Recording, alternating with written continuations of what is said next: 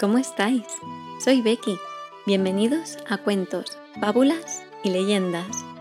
Poneos cómodos, abrazad fuerte al peluche, a papá o a mamá y preparaos que empezamos. Hoy explicaremos una fábula muy antigua, escrita por Esopo hace más de 2500 años. Desde entonces se explican de abuelos a nietos hasta el día de hoy. Las fábulas, como los cuentos, nos ayudan a aprender muchas cosas. Esta fábula tiene lugar en las profundidades de la selva. Y esta fábula es El león viejo y el zorro.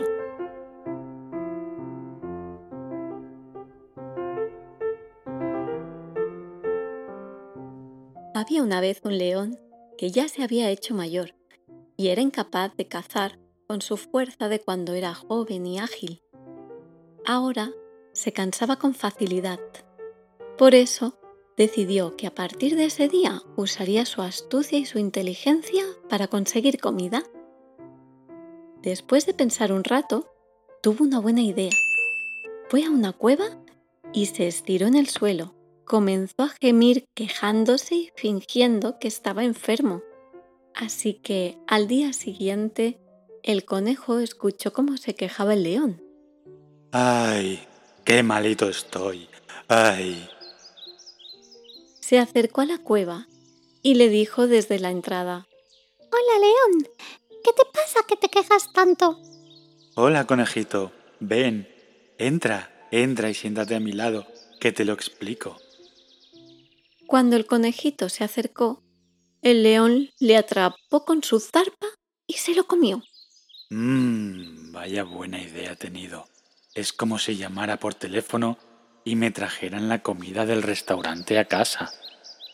Y así continuaron viniendo otros animales. Vinieron la jirafa, el ciervo, el jabalí y también el búho. Y todos, todos ellos cayeron en la misma trampa.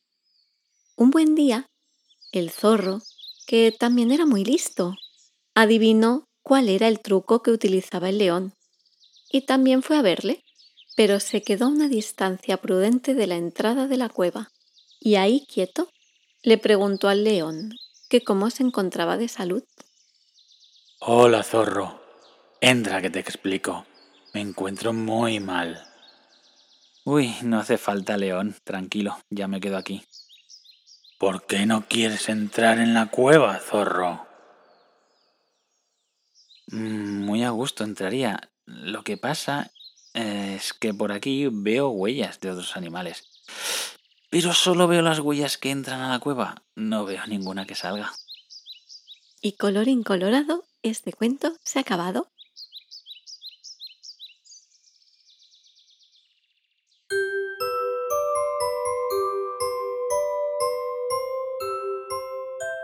De esta fábula aprendemos que siempre tenemos que observar con tiempo las señales de peligro y así evitaremos que nos puedan hacer daño. Más vale ser prudente y no dejarnos engañar. Hasta aquí el cuento de hoy. Esperamos que os haya gustado mucho. Si queréis que expliquemos algún cuento o leyenda de la zona donde vivís, nos podéis escribir y haremos todo lo posible para explicarlo muy pronto. Nos alegraría mucho si os suscribís. Así os podremos avisar cuando salga otro cuento.